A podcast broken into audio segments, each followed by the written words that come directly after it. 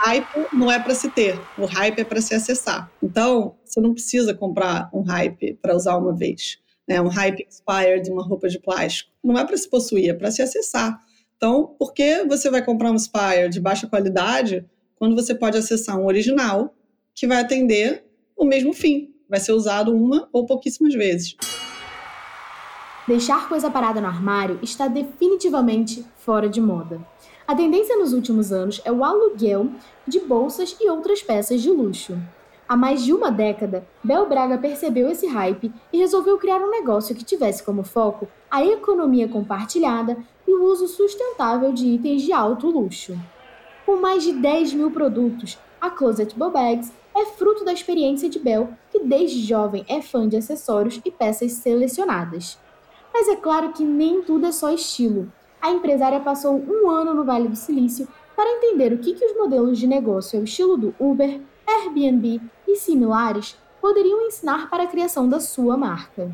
Tudo começou com uma coleção própria de bolsas, mas já está virando até veículo financeiro. Hoje, a marca trabalha com o aluguel e a venda de peças selecionadas via marketplace, mas também oferece a possibilidade de assinaturas mensais a partir de 225 reais. A conta do mundo fashion não fecha. A indústria da moda dobrou a produção nos últimos 15 anos para atender à alta demanda. Mas o tempo que gastamos vestindo essas roupas caiu 40%. Inclusive no episódio, a Bel trouxe o dado de que a gente usa 20% de tudo que a gente tem no armário no dia a dia. Será que precisa ter tanta coisa? Bom, hoje nós vamos entender como que o aluguel e a venda second-hand de peças de luxo podem girar a roda da economia e ainda facilitar o seu acesso àquela Dior ou Gucci favorita. Bora lá? Quer conferir todas as palestras e painéis do Innovation Pay 2022? Nós liberamos o acesso ao conteúdo completo do evento na Simpla Play. Basta acessar o link que está na descrição deste episódio, se cadastrar e aproveitar os insights das palestras, painéis e videocasts. Imperdível!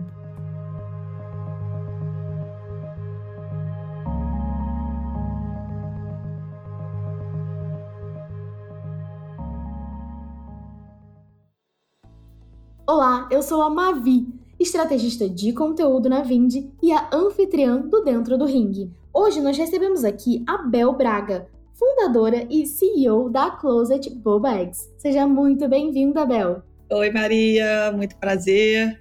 Prazer te reencontrar por aqui. Obrigada pelo convite. E será um prazer bater um papo com vocês. É verdade, eu conheço a Bel já de algum tempo, né? Uma mulher empreendedora aí. É sempre bom ter esse contato e trazer mulheres para falarem também aqui no nosso podcast, né? E até para começar, Bel, eu queria até que você, para abrir aqui, tanto para os nossos ouvintes, como para quem até já conhece um pouco, né, de como que funciona a Bobex, é, você explica pra gente como que é o modelo de negócio da Closet Bags hoje e quais são as linhas que vocês trabalham, né? Então eu vi ali que você tem tanto o aluguel para quem quer para uma ocasião específica, quanto a assinatura. Como que nasceu e como que surgiu essa ideia? Então, a Closet Bags é uma plataforma proprietária, com tecnologia proprietária, né? É, que é um fator importante. Surgiu há mais ou menos 10 anos que a gente é, formalmente existe aí como, como plataforma. E a nossa missão é ajudar marcas e pessoas a participar da economia circular, estimulando o compartilhamento e, além disso, buscando uma forma mais eficiente, mais consciente e sustentável para o consumo. Então, a gente faz isso via aluguel e venda, né? E o resale. A ideia é compartilhar mais itens que já foram produzidos e estão por aqui nesse planeta. Então, você quer acessar muito pouco, nosso mantra aqui é, é aluga o que for usar pouco e compra o que for usar muito. Então, acesse via aluguel peças bacanas que você não tem certeza que você vai comprar, que você quer ter para sempre. E se achar que vale ter para sempre, compre. Então, a gente é uma, uma traz uma reflexão aí para esse hábito de né, essa visão de posse, né, que é muito forte ainda, mas a gente de verdade acredita que é que pode ser um aliado essa revisão de, de, desse conceito de posse pode ser um grande aliado aí para é, pensar em alternativas para um menor impacto aí que essa indústria vem causando no planeta. É verdade. E até assim, queria que você contasse um pouco como que você entendeu que isso seria um modelo viável, né? Porque a gente aqui na Vint trabalha muito com a economia da recorrência e você tem aí um pouco mais a pegada da economia compartilhada, né? Até um pouco assim como plataformas tipo Uber, Airbnb, que a pessoa não tem a necessidade de ter a posse daquele produto, mas ela pode ir lá fazer um, um, aluguel pontual, né? Aí a mulherada que gosta muito, às vezes, de bolsas de várias marcas. É, as marcas também, né? Cada vez mais lançam cada hora uma, uma coleção nova, coisas novas. Uhum. É, como que você conheceu esse modelo? E quando que você percebeu que dava para fazer alguma coisa legal, assim, pensando no público brasileiro? Enfim, trazendo isso aqui para o Brasil. Na verdade, foi algo que surgiu lá atrás, já era uma, uma visão pessoal minha, não pela ótica da sustentabilidade ainda, na época, mas sim pela uma ótica prática de que eu gostava de acessar coisas boas, eu preferia acessar coisas melhores usadas do que coisas piores novas. E eu sabia que essas coisas eram boas e duravam e que custavam caro. E tinha uma inquietação de, né, dentro de mim para tentar entender como que eu poderia criar alguma forma de compartilhar com outras pessoas esses itens enquanto eu não estava usando, porque eu também via que a gente que eu usava muito pouco. Né? Então a gente tem dados aí hoje, né, que a gente usa 20% das nossas roupas 80% do tempo. Então, é, pesquisas mostrando que o single use, né, a compra para o uso de uma única vez, é algo alarmante, assim, né? Nos Estados Unidos, compras feitas no shopping são descartadas numa média de 60, 90 dias. Então, assim, a gente tem agora o carnaval chegando, você, você começa a pensar em como que a gente compra, né? Como que existe um consumo para coisas que são usadas uma única vez. E aí, do outro lado, a gente criou um closet com uma taxa de utilização melhor. E a gente, um negócio que impacta, né? Cada peça nossa impacta em média oito pessoas. Então, só de. É, você imagina a eficiência da gente criar, crescer modelos de negócio dessa forma, né? Como que a gente tem várias coisas que não precisavam ser compradas, né? Não precisava, você não precisava ter para sempre, só precisava ser acessado.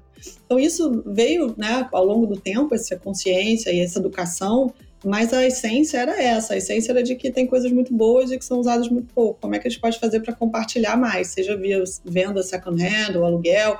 É, eu não tinha uma, uma ideia fixa no modelo, eu tinha sim no problema de como que a gente conseguiria criar uma solução para resolver esse problema, que é de pouco uso para coisas boas e caras. E aí eu até ia trazer isso aqui, né? Que muitas pessoas acham que o negócio de moda ele é guiado só pela tendência. Nossa, que legal, surgiu uma marca nova, tem um designer novo, a estética, a arte, que coisa legal. Mas na verdade tem muito número também por trás, né? Lá na Bobags, vocês fazem a curadoria das peças, avaliam qual é o ROI de cada uma, porque, sei lá, o ROI de uma Chanel é diferente do ROI de uma Hermès. Enfim, né? Tem essa questão aí que você também precisa olhar para a precificação. E aí você já contou, né, também que você parou para estudar, parou para olhar os números, colocar mesmo na ponta do lápis. Como que foi a jornada para encontrar essa precificação ideal? Que precificação é uma coisa que aqui, pelo menos, né, os nossos ouvintes do Dentro do Ring têm bastante dúvida. E também como que você resolveu iniciar esse teste, enfim, começar com as assinaturas, que eu sei que é algo que funciona aqui para São Paulo e também para o Rio de Janeiro. Essa ideia de você poder ter uma assinatura mensal e ir trocando as peças, né? Como que foi essa, esse olhar aí de modelo? É, a precificação é uma das coisas mais difíceis, assim, principalmente quando você não tem nada para se basear, né? A gente começou um negócio e não tinha ninguém fazendo o que a gente fazia, então a gente que teve que ir determinando as regras e entendendo né? E a gente sempre levou em consideração, obviamente, valor de mercado, né, disponibilidade no mercado também, porque a escassez afeta o preço, obviamente. É, e um outro fator importante para a gente é a disponibilidade de acessar alternativamente né, essa peça. Porque o nosso mercado, né, o mercado de economia compartilhada, de aluguel, seja aluguel, second hand, que pensa né, de uma forma né, circular no, no pós-venda, né, assim, a, a, extensão da vida útil aí dessas peças, né, não é matéria-prima, produção e venda e descarte, né, a gente está pensando aqui, depois da venda tem um outro ciclo aí de, de vida desse produto. Então, para esse produto conseguir o nosso negócio percorrer esse caminho, ele precisa ter qualidade. Então não é uma questão de queremos trabalhar com marcas, é, a nossa base não é trabalhar marcas de luxo, é trabalhar produtos de qualidade. Por acaso, luxo em geral é a premissa que existe um olhar, né, um cuidado maior com qualidade. E até a durabilidade daquela peça, né? Exatamente. Para a gente perseguir o nosso propósito, que é o do compartilhamento, a gente precisa trabalhar com produtos de qualidade. Produtos descartáveis né, não são compartilháveis, eles são usados poucas vezes e são descartados. Então a gente não consegue é, trabalhar com esses produtos. E para a pessoa acessar esse produto, quais são os caminhos alternativos que ela possui para acessar essa peça, né? Então, o, o que está na mente da pessoa é qual é o preço alternativo que ela teria para comprar uma peça dessa. Então, esse preço tem que estar tá muito disponível para a gente, né? É o preço geralmente do mercado de segunda mão que faz que a gente usa como base também aí para precificação que não quer dizer que a gente tenha acertado sempre. A gente vem fazendo já bastantes ajustes e automatizando alguns processos, criando velocidade aí para tomada de decisão, né? Então a gente tem hoje é, relatórios onde a gente vê muito rápido é, o preço de aquisição, quantos, né, o ROI daquele produto, a gente vê as ofertas para esses produtos e a gente vê que a gente tem uma feature, né, uma ferramenta de ofertas, você pode fazer ofertas pelos produtos que estão disponíveis para aluguel ou para venda também, e a gente consegue ver tendências ali de, de subida ou de queda. Né, para aqueles produtos. Então a gente consegue ver se aquele preço talvez precise de algum ajuste, ele está inadequado, a gente consegue tomar a decisão mais rápido quanto à precificação baseado em dados. Então o que a gente fez né, depois disso foi usar essa informação, esses essa ciência de dados para criar veículos financeiros para a gente atender a uma demanda que a gente já sabia que existia. Então, basicamente, a demanda estava ali, a oferta não necessariamente dava o match com a demanda, porque não necessariamente o que as pessoas deixam é o que o, é o, que o cliente deseja, mas a gente sabe o que o cliente deseja, a gente tem os dados para poder é, fazer esse match com a demanda, porém, a gente não tinha os produtos. Então, o que a gente fez foi criar, é, a gente já criou dois veículos financeiros, onde a gente esses veículos são donos, a gente captou um dinheiro, comprou acervo, esse acervo é de propriedade desse veículo, esses itens são alugados, após 12 meses, enfim, após um período eles já podem ser vendidos, mas eles precisam ficar um período só no aluguel. Todo fim de mês a gente faz uma distribuição de dividendos. E outra coisa também que você comentou foi a questão da precificação, né? Que uma coisa é essa precificação, esse trabalho todo que vocês fazem aí, tanto para venda, aluguel, é uma coisa. E a segunda foi essa inovação que eu até queria que você explicasse melhor aqui, até para os nossos ouvintes ficarem um pouco mais por dentro. É, não sei se todo mundo tem, talvez, a compreensão né, de como você pode transformar um item, uma coisa que está ali no seu armário, em um veículo financeiro, um investimento, algo que, enfim, né, você falou aí, passa por advogado, passa por banco, questão financeira. É, você evoluiu mesmo essa ideia de colocar essas grifes para fazer dinheiro, usou um veículo financeiro em que os, os investidores eles colocam ali, por exemplo, pegam um valor X, compram como se comprassem uma quantidade de peças e aquelas peças trabalham para aquelas pessoas que investiram, certo? Você pode só contar um pouco melhor como que foi essa experiência de criar um veículo financeiro e até talvez isso esteja um pouco próximo de um fundo de investimento. Até você já chegou a comentar que seria um próximo passo, né, para avançar essa ideia do veículo financeiro porque não sei se todo mundo é familiarizado com essa ideia de o que, é um veículo financeiro, é uma coisa de nicho, como que funciona isso aí no, na prática, né? É, a gente, assim, não é um fundo, primeira coisa, não é, não é um, um produto aberto, até porque a gente teria que ser é, aprovado pela CVM para tal.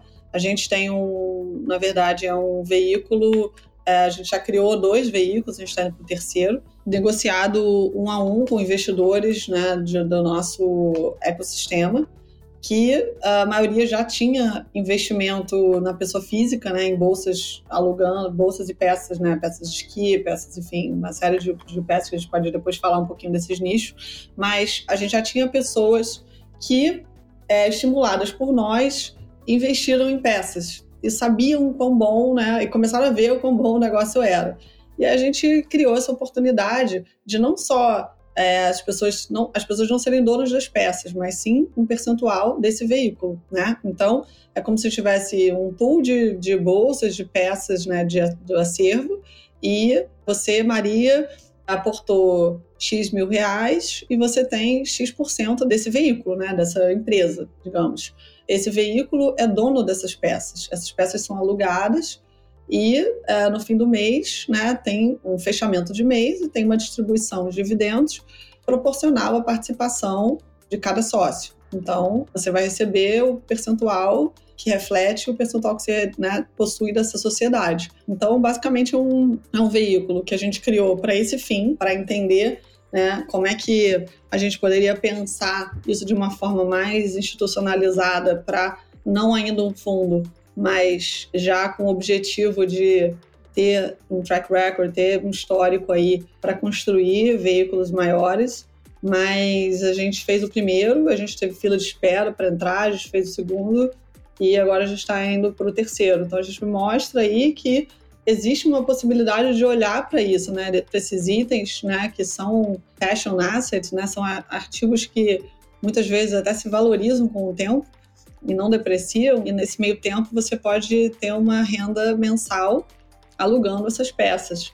Então essa era a base do nosso negócio e a gente compartilhou isso de uma forma a captar e ter a oferta certa, né? Porque é esse o desafio. A gente vê muito marketplace com muita oferta, mas não necessariamente a oferta que a demanda quer. Então a gente tem os dados, a gente tem essa informação, a gente conseguiu trabalhar os dados de forma que a gente conseguisse match a, a oferta com a demanda. Isso para qualquer negócio é o melhor dos mundos. Então esse foi uma das grandes realizações aí de 2022, foi a gente fechar o ano colocando isso na prática captando, né, entrando, girando, dando resultado uhum. para os sócios investidores e planejando 2023 com, com mais veículos, né? Então a gente vem trabalhando esse olhar financeiro, essa educação financeira para armários e para artigos, né, que muitas vezes estariam parados na casa das pessoas e sem elas saberem que elas poderiam fazer um dinheiro com isso.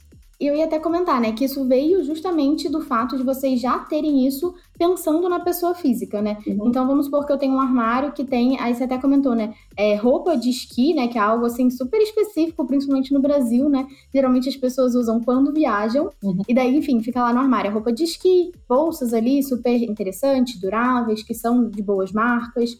E aí a pessoa já podia fazer isso antes, né, com vocês, de alugar as peças do próprio armário e receber um retorno em cima disso.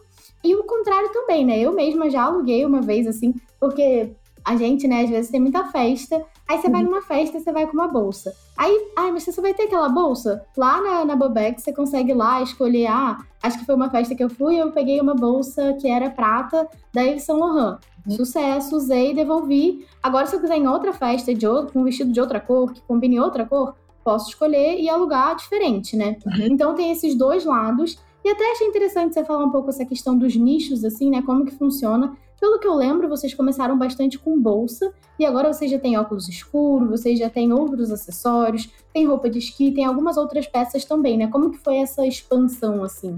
É, eu acho que, assim, isso que você falou, assim, para mim é muito poderoso, assim, o poder de você entender que o mundo do acesso amplia suas possibilidades. Isso é muito legal, né? Você pode ter, né? Eu posso ter esse óculos. Eu compro e vou usar, e vou fazer o bom uso dele, óbvio. Já comprei, já está aqui, etc. Mas esse óculos é alugado. Eu não tenho só ele. Eu tenho, num período de 12 meses, eu acesso quatro ou cinco diferentes. E não tenho nenhum. Porque o uso dele, é, você depois de dois, três meses, você enjoa, você não quer mais esse modelo, você já quer alguma coisa diferente. E você não, sem entender que você não precisa ter 10 e usar um, você pode não ter nenhum e usar 10. Então, essa mudança assim, de mentalidade é muito poderosa, porque você pode perceber que você vai acessar muito mais, enfim, né? Você usou para o casamento, você alugou uma bolsa prateada. É, se você tivesse que comprar, você compraria essa, talvez uma, uma qualidade inferior, você pensaria no seu budget, né? Você trabalha, você tem outras prioridades, outras coisas. De repente, você não acessaria uma coisa tão legal, você acessaria uma coisa mais barata, porque, como eu, assim, né? Na hora de pensar no como eu vou gastar o meu dinheiro suado, eu vou pensar bem, assim, né? Então, eu, se eu for comprar uma coisa que eu vou usar muito, senão realmente não faz sentido, né? Então, você acessaria uma peça, talvez você tenha acessado uma peça com qualidade superior ao que você acessaria, e com a liberdade de poder ter 10, 12, 15 festas ao ano e acessar outras peças diferentes, né? Ao invés de ter só uma, né? Você pode ter uma, você pode ter 20. É muito legal você poder acessar. Isso é muito engraçado, assim, até ontem eu estava vendo uma, um vídeo do, do Seinfeld, né? Era, não sei se você já viu esse vídeo, era sobre garbage. E ele falando que tudo está em processo de virar lixo. Assim, tudo que existe, todas as coisas da Terra todas as coisas que existem na Terra estão em diferentes etapas no processo de virarem lixo. Tudo. Então, é, se a gente pensar assim, olha que interessante, né? Você pode acessar de um jeito diferente, porque tudo, várias coisas que a gente tem, a gente não precisava ter. Né? Então, a gente, pensando nas categorias, o esqui, né, começando por ela, que a gente citou, é uma categoria óbvia, né? Qual é o sentido de a gente ter roupas de esqui no armário morando no Brasil? Então, assim, é acelerar o processo de virar lixo, porque realmente, com esse calor, uma peça guardada no armário. E mofa, né? Nossa, estraga, mofa, fica horrível. Tem coisa que as pessoas deixam, a gente, a gente sabe que a gente recebe muita coisa das pessoas, a gente vê que aquilo ali basicamente derreteu, porque ficou na umidade ali muito tempo, não foi usado, não foi. Né? A melhor forma de cuidar é usar, é usar com a manutenção correta. Então, a gente pensa no esqui, né? Qual é o sentido? Né? Você ter um look de esqui morando no Brasil. Quando você for, você acessa, você aluga, vê o que, que você está afim de usar. Ano que vem você vai ser diferente, você vai ser uma pessoa diferente. Então, você poder estar tá aberto às possibilidades né, que a vida apresenta e não ficar preso às coisas que você tem, para ir nesses lugares, eu acho muito legal, assim, é uma liberdade muito grande que esse negócio traz, né? Eu tô afim de, de hoje usar uma jaqueta de couro verde, mas eu não, quero ter, assim, não faz sentido para mim, não quero na minha vida não, não cabe. Então, assim, eu, eu acho que a gente tem esse desafio, né, de gerações que evoluem em comunidade, né, que o acesso, né, a liberdade significa participar, pertencer a grupos, pertencer a redes, né? Então, a, a liberdade é evoluir nessas redes, nesses grupos. E, ao mesmo tempo, a informação que chega ali traz uma visão de facilidade de coisas que são talvez muito caras, né? A gente está falando aí do TikTok, etc. Porque tem esse movimento de facilitar ou de mostrar os, as réplicas, os fakes, etc. Né? Tem estudo do, do, do Business of Fashion recente, mais de 50% dos consumidores entre 15 e 24 anos falaram que compraram um fake, pelo menos um fake nos últimos 12 meses. Então, assim, a gente facilita a informação, porque as pessoas querem pertencer a essas redes, querem pertencer a esses grupos, né? né? Redes, é, Instagram, enfim, o que quer que seja. É comportamento humano, né? Não tem jeito. O acesso à informação é, é muito veloz. Mas o acesso real é difícil, gente, não é fácil, é para muito poucos, né? E aí o que acontece? Começam os inspires, os fakes, etc. Então, fast fashions, né? É, é, e aí a facilidade de comprar isso, né? Essas tendências, ela começa a surgir. E aí o, o, hábito que a gente vem propondo, ele tem que ser tão fácil quanto isso, porque é, é assim que a gente vai chegar lá, né? Assim que o hábito do acesso, do aluguel, do, do resale, vai ser tão grande quanto né, o universo de, de fast fashion, de fakes, etc., todos juntos, porque alugar e comprar um second hand tem que ser tão fácil quanto comprar fast fashion da China. Hoje ainda não é. Hoje ainda tem ruídos, né? A gente ainda tem um negócio que ainda tem ruídos que precisam, que estão sendo resolvidos, estão, melhorando, né? A tecnologia está ajudando a acelerar isso. E parte disso também é cultura, é hábito, é tempo, né? Então a gente faz parte desse tempo agora que está dando mais atenção a isso. Então, em breve, isso fará parte do guarda-roupa das pessoas, né? Metade é roupa que ela já tem, metade é uma mistura de second hand com aluguel e etc. Então, a participação da economia circular nos armários ela é crescente e é uma tendência que chega no Brasil também, apesar de um pouco mais tardia. E aí até te perguntar melhor como que foi essa questão das assinaturas. É algo um pouco mais fechado que vocês fazem? Eu até lembro, né, que quando eu trabalhei com algumas meninas, a gente lá no escritório, várias meninas tinham assinatura, e aí é algo assim, você faz assinatura e você pode trocar uma, duas vezes no mês. É, e aí era legal, porque assim, ah, cada mês estava com uma bolsa diferente. Você falou muito sobre essa questão de pertencer, né? Eu acho que tinha uma questão de pertencimento também. Ah, você tá ali com uma bolsa da, da Chanel, por exemplo é um impacto diferente de você estar tá com uma bolsa normal, básica, um fake ou uma de fast fashion, né? Então, tem isso, é do comportamento humano. E como que foi isso para você? Quando que você visualizou essa possibilidade, né? E como que foi implementar isso, enfim? É, a gente tem uma, um MVP ainda de assinatura e não, não é totalmente aberto, mas a gente trabalha, a recorrência é um negócio importante e fundamental no negócio, né? E principalmente porque a gente ainda vem trabalhando com uma base de heavy users, né? Foi o nosso foco. E eu acho que é um. Se é algo que eu posso compartilhar né, como dica, eu acho que é para alguém que está começando hoje, é cria os seus heavy users, né? Cria a sua base de heavy users, né? Que são os seus maiores fãs e que vão te dar os dados, os feedbacks, as, enfim, as informações para você conseguir crescer o seu negócio. Então, hoje a gente tem uma recorrência, né? Um, um repeat purchase rate, que é o nosso indicador de recorrência que a gente mede, de mais de 70%. Então, mais, mais de 70% das pessoas que alugam ou compram em janeiro, por exemplo, na plataforma, já são nossos clientes dos últimos 12 a 24 meses. Então, assim, a gente consegue ter gente hoje, uma base grande de pessoas que alugam quatro, cinco peças por mês. Então, essa visão de recorrência, né, no sentido de, de você conseguir trabalhar uma base de clientes que retornam todo mês, e obviamente a, a chance de converterem mais é muito maior né, do que alguém que você vai pegar lá no Google, etc., enfim, na sua estratégia, que quer que seja ela de marketing de performance, é muito mais fácil você convencer alguém que já está convencido, né? Alguém que já comprou sua ideia. Então, a recorrência para a gente nesse sentido é super importante. E a gente tem a recorrência do tipo, ok, gostei, aderi a esse hábito e agora quero todo mês ter, né, acessar de uma forma mais livre. Então a gente tem alguns planos que as pessoas pagam um valor mensal e elas acessam. Só está disponível para o Rio e São Paulo, uh, que são as duas cidades onde a gente tem base e estoque. Então, nessas duas cidades, a gente tem uh, clientes que pagam um valor mensal e acessam, ou tem plano só de bolsas, tem plano é, mais livre, que você pode botar roupa, óculos, enfim, quer que seja, tem um plano de acessórios. Então, a gente tem alguns planos que permitem que as pessoas acessem e troquem as peças quantas vezes elas quiserem.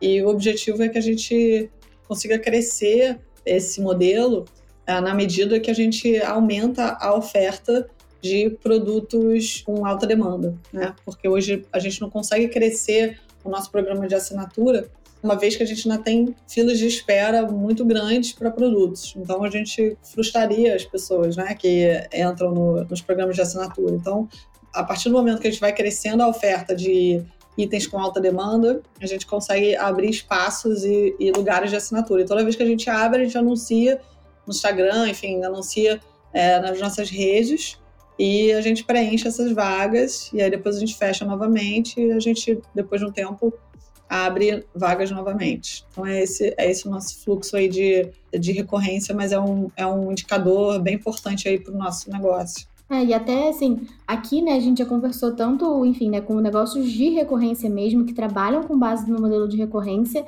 e você até falou uma coisa que me lembrou muito uma palestra que a gente teve aqui num evento que a gente fez, que foi o Innovation Pay, a gente conversou com o CEO da Gran Cru, que é aquela marca de vinhos, né, e eles têm um clube de assinatura que ele disse que a chave para o clube deles crescer foi, na verdade, possibilitar os clientes de escolherem o que, que eles queriam. Uhum. Então, no lugar deles fecharem assim, ah, você vai receber esses vinhos aqui, não, as pessoas podiam entrar no site e falar, ah, eu gostaria de pegar esses, tipo assim, lógico, de uma seleção, gostaria desses. E aí eles saíram de 2 mil clientes para 20 mil clientes. E aí você está falando que é justamente isso que você faz, né? Uhum. Você deixa a pessoa entrar lá no site, óbvio, também com base numa seleção, numa curadoria que vocês têm, a pessoa pode escolher as peças que ela quer, né? Então uhum. isso é muito poderoso para crescer na recorrência, para diminuir até a taxa de churn, né? Porque a possibilidade, né, o poder de você escolher o que você quer usar, a roupa, a bolsa, o óculos, é uma coisa muito poderosa, né? Então isso daí, sem dúvidas, acho que é uma excelente dica para quem tem dificuldade ou quem está querendo aprender mais sobre recorrência,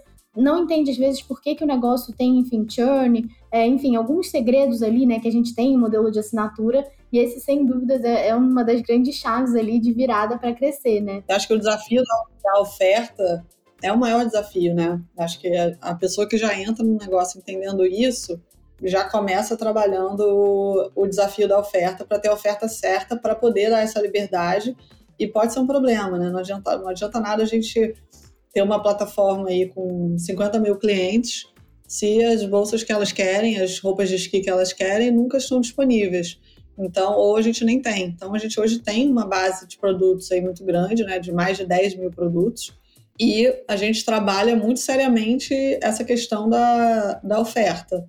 E esse produto financeiro, essa fintech que a gente criou, foi justamente para endereçar de forma cirúrgica esse desafio da oferta.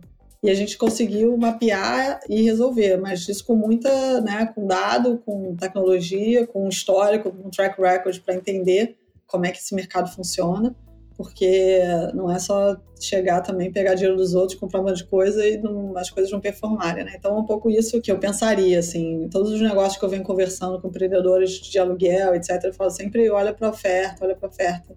É aí que está que tá o desafio, assim, porque é, principalmente quando a gente trabalha com pessoa física, né? Assim, é, existe um apego das pessoas ainda, existe um desafio de trabalhar isso, seja um negócio qual for, assim, é, seja moda ou, enfim, automóveis, instrumentos, é, as pessoas ainda têm um apego muito grande e a gente ainda está fazendo essa virada, né, de olhar para esses ativos como investimento. Tá certíssima, Mel. E aqui é só para a gente fechar Conta um pouco, né, onde que as pessoas podem encontrar a Closet Bags, onde que elas podem acompanhar a sua jornada também, links, enfim, a gente deixa tudo aqui sempre certinho na descrição, mas pode aproveitar aí o momento para contar também.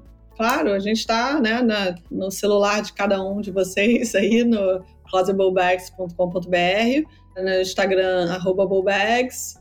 Você pode encontrar uma nossa guide shop é, no Rio de Janeiro, em Ipanema, onde existe uma seleção de produtos que você pode provar e levar na hora. Uma guide shop em São Paulo, no Shopping Vila Lobos, e o nosso showroom em São Paulo, no Itaim, que é você é atendido por agendamento. O agendamento está no Linktree do, do Instagram. E no Rio, no nosso CD, no nosso centro de distribuição, toda quinta e sexta a gente faz uma venda de garagem. A gente abre a nossa garagem e é, faz uma seleção especial aí de itens à venda toda quinta e sexta-feira na Gávea, no Rio de Janeiro. Já adorei e gostei mais ainda que vocês estão em vários modelos, né? Então tem a loja que é no presencial, tem a opção no online para quem prefere, tem recorrência, tem de tudo um pouco. Acho que é um exemplo aí para quem está começando a empreender, é uma inspiração também, uma empresa que já tem aí 10 anos, né, trabalhando com isso, crescendo, testando, inovando principalmente. Muito obrigada a quem ouviu a gente até aqui. A gente vai deixar todos os links aqui na descrição, os endereços certinho. E é claro, né? Pode ficar à vontade para mandar uma mensagem também pra gente lá no Instagram, vindbr, ou no nosso e-mail, marketing.vind.com.br, que a gente vai adorar ouvir o seu feedback e o seu comentário. Até a próxima. Muito obrigada, Bel, e conto com vocês. Obrigada, Maria. Adorei.